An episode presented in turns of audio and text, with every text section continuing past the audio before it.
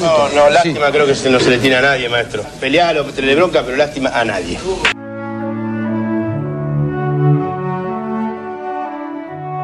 Lástima a nadie, maestro.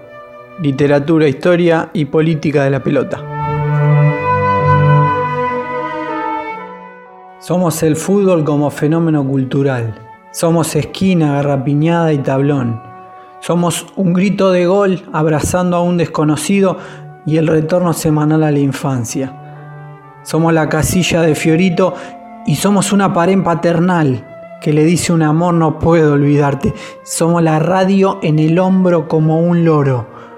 Somos el fútbol como excusa para contar historias.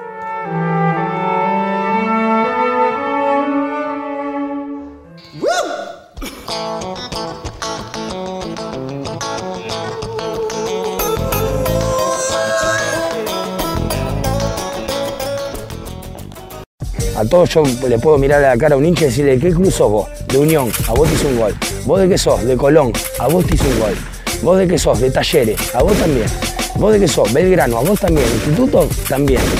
Ahora vamos para Rosario. Rosario sí, Unión también. Ahora vamos para los grandes acá. Huracán San Lorenzo a los dos. A Boca de River a los dos. A Racing Independiente a los dos. A vos de Argentino Junior, a vos no, Motro. A vos no te hice ninguno. Lástima a nadie, maestro. Y vos también, monstruo. El papimo que brillo, la radio rata, no.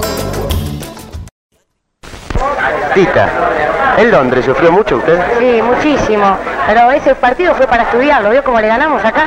¿Lloró en Londres? Un poquito. Pero no, como tengo tanta confianza, no hay dos entre el otro, lo ganamos también. ¿Y esta tarde lloró? De alegría, sí. Un poquito, ¿cierto? ¿Qué les dijo a los muchachos a medida que iban llegando aquí a su casa? No, los felicitaba, pero como estaba emocionada no me salían las palabras. ¿Vio el partido? Sí, lo vi ahí adentro de la cancha. ¿Gritó los goles? Oh, muchísimo. Por eso está tan afónica. Un poco, sí. Chao, Tita. Chao, gracias, a eh. usted.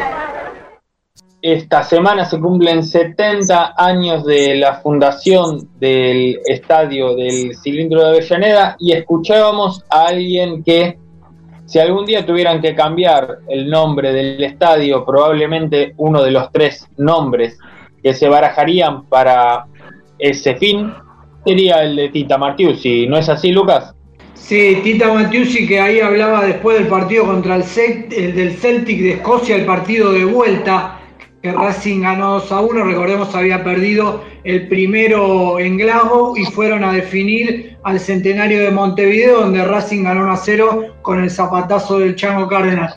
Tita Matiusi que viene de familia laburante en el club de Racing, el padre era canchero y la madre, no estoy recordando ahora qué función cumplía, pero también trabajaba en el club. Y ella después Tita no, eh, trabajando en el buffet y siempre fue siempre se hizo cargo de, los chicos inferiores, de hecho el predio de Racing hoy día se llama Tita Mantiusi y, y también de los jugadores de primera. Hay grandes documentales y declaraciones de futbolistas desde el Bocha Machio hasta Tete Quiró y el Turco García reconociéndola a Tita Matiusi como un emblema de Racing Club Avellaneda. Sí, Tita, lo que vos decís eh, fue no solamente la que lavaba las camisetas, sino la madre de un montón de eh, jugadores que conocimos y un montón de jugadores que no conocimos del Racing Club de Avellaneda. Y fue también que le tocó vivir en primera persona, no solamente a ella, sino también a, otro, a otra persona célebre. Le tocó vivir el 22 de febrero de 1977, cuando la cancha de Racing fue un paredón de fusilamiento.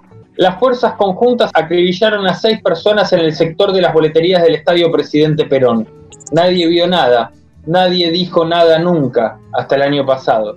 En mayo de 2016, Rafael Barone fue citado como testigo para declarar en la causa del primer cuerpo del ejército por un hecho similar. Como al pasar, contó que junto a Omar Orestes Corbata, que vivía en la pensión de Racing, vieron una noche a varias personas muertas afuera de la cancha con tiros. No había personal militar ni de ningún tipo. No hubo repreguntas en sede judicial sobre el relato Barone. Solo el reflejo de su testimonio en el libro Corbata el Win, donde el periodista Alejandro Gual relata la vida del crack. También está este hecho narrado en, el en la biografía sobre Tita, que salió por Ediciones al Arco, donde se cuenta que es la propia Tita la que termina limpiando la sangre en las calles de, de Avellaneda. El estadio, el cilindro de Avellaneda, aparte de ser un monumento al fútbol argentino, donde pasaron desde las grandes figuras de nuestro fútbol hasta Pelé, Beckenbauer, Gerd Müller y Sepp Mayer, es también de alguna manera eh, un lugar, de la, un espacio de la memoria. ¿Eso sí? Sí, así justamente que encima nos no calza justo la del jueves, los 70 años de la inauguración del Estadio Presidente Perón, el cilindro Avellaneda, y ayer que 30 de agosto por iniciativa de la Federación Latinoamericana de Asociaciones de Familiares de Detenidos Desaparecidos, se conmemora el Día Internacional del Detenido Desaparecido. Sobre eso hay un libro muy valioso de Julián Scher que se llama Los Desaparecidos de Racing, donde por ejemplo está contada la historia del hijo de Tati Almeida. Y para hablar sobre este aniversario del estadio Juan Domingo Perón, del cilindro de Avellaneda, y para hablar en las diferentes facetas en las cuales se puede pensar al estadio Juan Domingo Perón, desde un estadio como espacio de la memoria, estadio de fútbol como un lugar narrativo, tenemos nada más y nada menos que al maestro Ariel Scher. Ariel, buenas noches, ¿me escuchás bien? Sí, perfectamente, Juan. Buenas noches, ¿cómo están por ahí? Bien, ¿vos? Eh, yo estoy bien eh, y siempre las referencias a la memoria nos hacen más gente y en el caso del universo de afectos de cada individuo, eh, esas referencias se refuerzan cuando, cuando justamente funciona el mundo de los afectos. El estadio de Racing, el cilindro es un, un lugar que yo siento como un hogar añadido eh, o un hogar directamente en mi vida, así que siempre me gusta escuchar hablar del cilindro, me gusta hablar del cilindro, y me encantaría ir al cilindro, pero por ahora me encanta soñar que volveremos a ir. Volverás a ir al cilindro y te pregunto, ya que estamos hablando de cilindro, hagamos una vuelta un poco imaginaria. ¿Cuál es el primer recuerdo del cilindro de Avellaneda que tenés?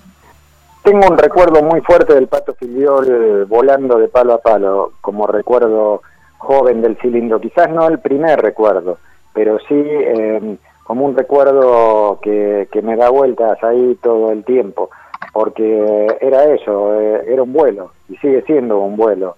es un lugar que te hace poner los pies sobre la mejor tierra, como, como siente cada individuo en los estadios en los que encuentra raíces, y también porque podía ocurrir y puede ocurrir en ese lugar lo que en las rutinas, en la cotidianeidad a veces abrumadora, te parece imposible, que es un señor volando y encima de volar eh, consiguiendo el objetivo de que una pelota que, era gol se vuelva no gol porque ese tipo está en el aire. Y luego me conmueven otras cosas de, de, tiempos fundacionales de mi relación con ese estadio, pero, pero yo mientras te lo cuento lo veo volar. Estamos hablando con el escritor eh, Ariel Sher, que además de ser un excepcional escritor, da cursos de literatura y deporte, por los cuales pueden consultar por redes sociales. Pero te pregunto, Ariel, aprovechando esto, ¿qué referencias literarias podemos pensar para el cilindro de Avellaneda? Un itinerario a veces subvalorado en el campo de la narrativa es cómo aparece el cilindro en en la revista Racing y en general en las publicaciones de Racing. La revista Racing es algo así como, como el testimonio hecho papel de la vida de Racing durante muchísimos años y ahí el cilindro está contado en, sus latidos cotidianos, sus latidos más dominicales, pero también en todos sus cambios, en sus momentos de esplendor y en sus momentos en los que vuelto cemento eh, o hecho de cemento eh, parece tener una cosa de sufrimiento al compás de, de parte del pueblo de este país que, que, tiene allí un lugar de fuerte pertenencia. Me gusta mm, referencias jóvenes eh, muy bonitas, por ejemplo, que ha hecho Hernán Casiari sobre el estadio de Racing. Me gusta mucho leerlo a Héctor Gagliardi, un poeta popular, muy amigo de Gardel, muy estampado en los oídos de las que fueron mis abuelas, eh, porque lo escuchaban por radio y Gagliardi decía eh, cosas muy bonitas, quizás no en sus poemas mm, eh, cotidiano, sino en su, su prédica sobre el estadio de Racing. Eh, se me encausa el recuerdo literario de, desde esos lugares. Desde, luego que si, si vamos a encontrar em, más cosas, pero, pero en, particular siento eso y Yo me pregunto si no es literatura Fioravanti relatando el gol, eh, los goles de Racing en eh, el segundo de los tres partidos contra el Celtic en, en el camino a ser campeón mundial, o sea, el segundo fue en el cilindro, la revancha de la derrota en Escocia, y Fioravanti dice tan lindo en eh, el estadio de Racing, el estadio de Avellaneda, que también mientras hablamos con un oído los escucho y con el otro me parece que, que lo estoy oyendo. Quiero aprovechar, aunque estamos y vamos a hablar exclusivamente de Racing, pero bueno, es un pequeño embauque este, eh, te, te, embauco un poquito, te trajimos para hablar de Racing, pero eh, te quiero preguntar por Messi. ¿Qué sentís, qué pensás frente a, simplemente si te digo la palabra Messi en este momento? En este momento en especial eh, es un, una oportunidad, el, el fin del lazo del Messi con Barcelona, para ver cómo nos encontramos con las cosas que nos han dado tanto y tan bonito y no nos van a dar como presente nada más, porque Messi no va a jugar más en el Barcelona. Yo el otro día trataba de pensar sobre eso y de consolarme, porque a veces uno tiene que atenderse, y revivía felicidades eh, al compás de Messi, de Messi en el Barça, felicidades estando solo, felicidades estando con gente que sabe mucho o que estudió mucho el fútbol eh, y felicidades eh, en el contacto con gente que, que no que simplemente sabía que cuando jugaba Messi eh, nosotros abandonábamos cualquier cosa felicidades con, con mis hijos a quienes vi crecer y volverse adultos mientras mirábamos muchas cosas pero entre ellas como cita impostergable al, al Barça de Messi y al Messi del Barça y, me quedo con, con esta idea eh, que a la que los invito. Es cierto que las felicidades no, no son eternas. El presente no, no, no es una, una categoría permanente, no, no, no podemos eh, vencer al tiempo y dejarlo quieto. Pero las memorias de las felicidades eh, son o pueden ser eternas. Y, y yo siento eso cada vez que, que pienso en el Messi que ya fue eh, y supongo que algún día Messi dejará de ser un futbolista profesional eh, que, juega fuera del territorio de, de, la, de, lo máximo que posibilita la normalidad para estar en otra categoría. Y, y ese día tendremos también esa dimensión. No podremos decir que lo estamos viendo jugar, tendremos los fines de semana huecos por su ausencia, pero la memoria de, de ese cosquilleo por la capacidad para tutearse con lo posible y con lo imposible, eh, va a estar siempre en nosotros. Yo me siento habitado por el fútbol de Messi y por, por eh, sus asombros y mis asombros, creo que para siempre. ¿Cómo andas, Ariel? Santiago Núñez te saluda. Hola, Santi. ¿Cómo estás?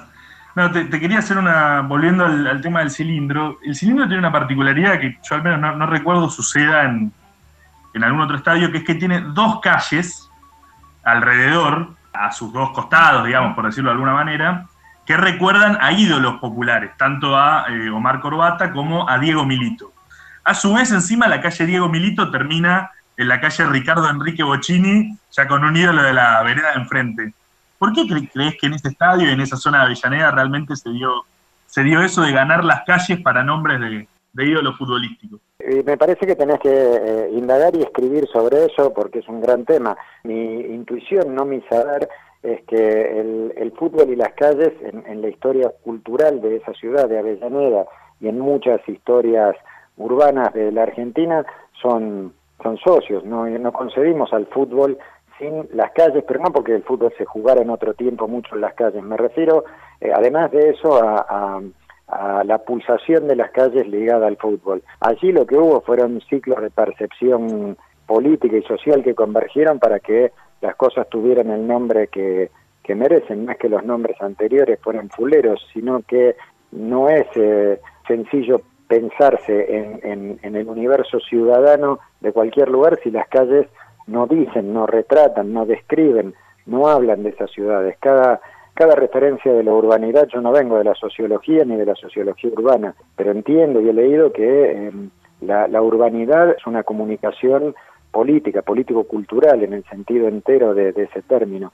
Y mm, las cosas a las que nombramos eh, son cosas a las que les refrendamos su sentido de existencia. A mí me, me gusta mucho que esas calles se llaman como se llaman, que se llaman Milito, Corbata, Bocini, y que tengan eh, a su vez eh, nombres de esa ciudad, tengan los, eh, aludan a, a desaparecidos de esa ciudad, ustedes hablaban antes de la construcción de la memoria y tengan referencias a, a, otros lugares. Yo no soy oriundo de Avellaneda, yo voy sobre todo a Avellaneda a ver partidos de fútbol desde que me acuerdo, pero me parece que está bien que, que eh, la ciudad eh, diga quiénes somos o quiénes son los que están allí. Es como cuando caminas por, por la ciudad de Buenos Aires y hay baldosas para la memoria, o caminas por Budapest, por Viena o por Berlín y más allá de los perfiles políticos de cada tiempo en esas ciudades, haya unas pequeñas placas de bronce que eh, desde el suelo te avisen que ahí fue la última vez que vieron a alguna persona que fue víctima del nazismo, o ahí la mataron directamente. Eh, las ciudades no son cosas congeladas, cosas muertas, cosas estáticas. Las ciudades eh, viven y, y, la gente que vive en las ciudades le da sentido a esa vida y que tengan los nombres de artistas de la pelota es darle a la vida un sentido de alta nobleza para mi gusto. Ariel, buenas noches, Lucas Jiménez te saluda, ¿cómo andás? Hola Lucas, ¿cómo estás? Bien, bien. Decías que vos no sos de Avellaneda, sino que vas a Avellaneda y recién Santi te hacía referencia ahí de, de las calles linderas al estadio y los nombres de ídolos de Racing.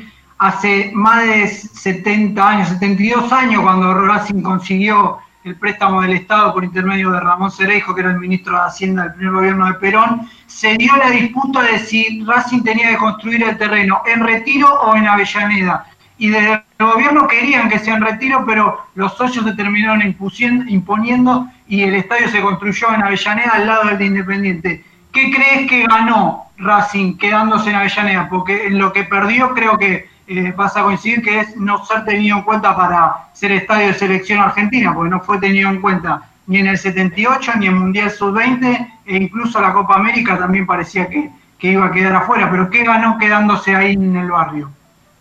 Y pensado con, con el diario, con las revistas, con los libros de historia del lunes, eh, ganó lo que, lo que somos, una potenciación de una identidad que tiene que ver con, con el lugar de pertenencia. Es, eh, hay una zona de, de, la reflexión histórica y filosófica que se llama Ucronía, que considerar la historia que, que no pasó, ¿no? Eh, pero que hay lógicas que podrían haber explicado que fuera. Yo no tengo ninguna formación en el mundo inmobiliario, pero como decís vos, tengo la certeza que desde ese lugar eh, hay indicadores que podrían decir que perdió y quizás estaríamos contando otra historia. Es muy difícil pensar eh, en, en, el escenario de, de, lo que no sucedió, porque además acá hay un componente emocional, afectivo, no solo precedente, sino posterior yo no me imagino siendo quien soy sin el cilindro y el cilindro está donde está. Una vez sabes que charlé de ese tema en el 2001 con Yamil Simes, el autor del primer gol en ese estadio del, del, partido que se van a cumplir 70 años ahora, el 1 a 0 a Vélez. Simes vino a una producción periodística con Asra Suet, que era su win izquierdo, y con los jugadores de Racing y de Banfield de la final del 51, de la que eh, se jugó en, en, el año siguiente, que el desempate en el gasómetro en el que Racing eh, salió eh, campeón con un gol de Mario Boyé. Y Siemens no se imaginaba su vida sin, no sin ese gol, sin ese estadio, sin ese lugar al que volvía y se sentía otro pero el mismo. Y a mí me, pasa eso. Sé que es un ejercicio reflexivo necesario, pero hay tantos ejercicios reflexivos necesarios que, que se nos hacen difíciles o imposibles porque nos captura el mundo de, de los afectos que es difícil. Yo ya fui con mis nietos a, al estadio de Racing, entonces me cuesta mucho diferenciar el estadio de Racing de mi vida. No sé bien qué cosa es cada cosa en ese campo y, y entonces me cuesta pensarlo. Hablaba de, ese primer partido en el que fue inaugurado, que el 3 de septiembre, ahora el jueves, se cumplen 70 años. El estadio llama Presidente Perón por una recomendación de, de Cereijo, que era el fanático de Racing. Eh, Perón eh, no, no sé si está confirmado qué equipo era, pero hay algunas, algunos supuestos. Este, el tío Cámpora, Héctor Cámpora, decía que, que era de Boca, pero lo que sí está seguro es que Perón no tenía un vínculo con el fútbol más allá de las políticas deportivas. Sí le gustaba más boxeo y esgrima, que lo que practicó. Pero ya que nombraste ese primer partido, porque en el libro La cancha peronista hay un dato que está medio confuso. En un momento dice que Perón estuvo el día de la inauguración, pero después cuando van a las memorias y balance del club, hablan que en realidad estuvo en marzo del 51 cuando se inauguró un busto en homenaje a él. ¿Estuvo o no estuvo el día que se inauguró el, estadio que lleva su nombre el 3 de septiembre de 1950? Yo no tengo constancia de que haya estado en, la, las referencias de biográficas sobre las que trabajé. Las imágenes más famosas de Perón en ese estadio están ligadas a los Juegos Panamericanos 51, donde sí, ahí sí, eh, en relación con lo que decía Lucas, el estadio de Racing eh, implicaba la modernidad y la, eh, el sueño de, un, de una Argentina en estado de producción eh, que excediera el mundo agropecuario, que, que, que, era la búsqueda en el comienzo de la década del 50 del Perón de la segunda presidencia, también de la, del final de la primera.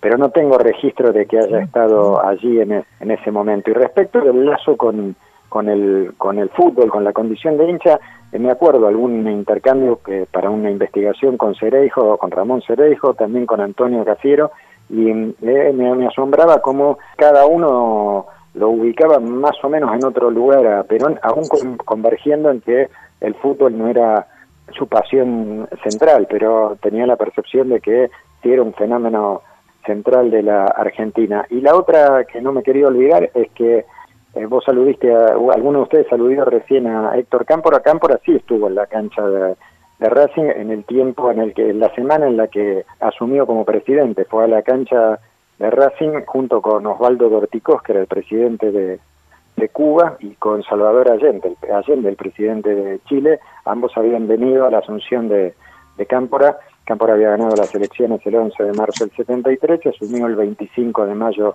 del 73. Hay imágenes de Cámpora en otros estadios. Tengo presente una en vinculación con los jugadores de San Lorenzo y River que jugaban la Copa Libertadores de, de ese año, del 73.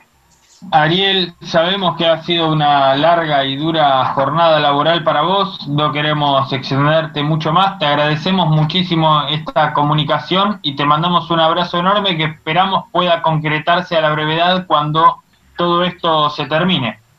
Eh, lo haremos, eh, para, para, para, como dicen los cronistas de boxeo, para coronar la charla eh, deberíamos repartirnos esos abrazos pero dado el contexto, en el cilindro, no dado este contexto, sino el contexto de la charla. Así que los invito al cilindro para la vuelta de los abrazos y seguro nos vamos a estar abrazando. Ahí no digo por los goles del mismo equipo, a eso no los voy a obligar, pero sí por muchos sueños de, de un mundo que permita que las personas, eh, además de quererse, puedan cristalizar los, la, el cariño en un abrazo. ¿sí?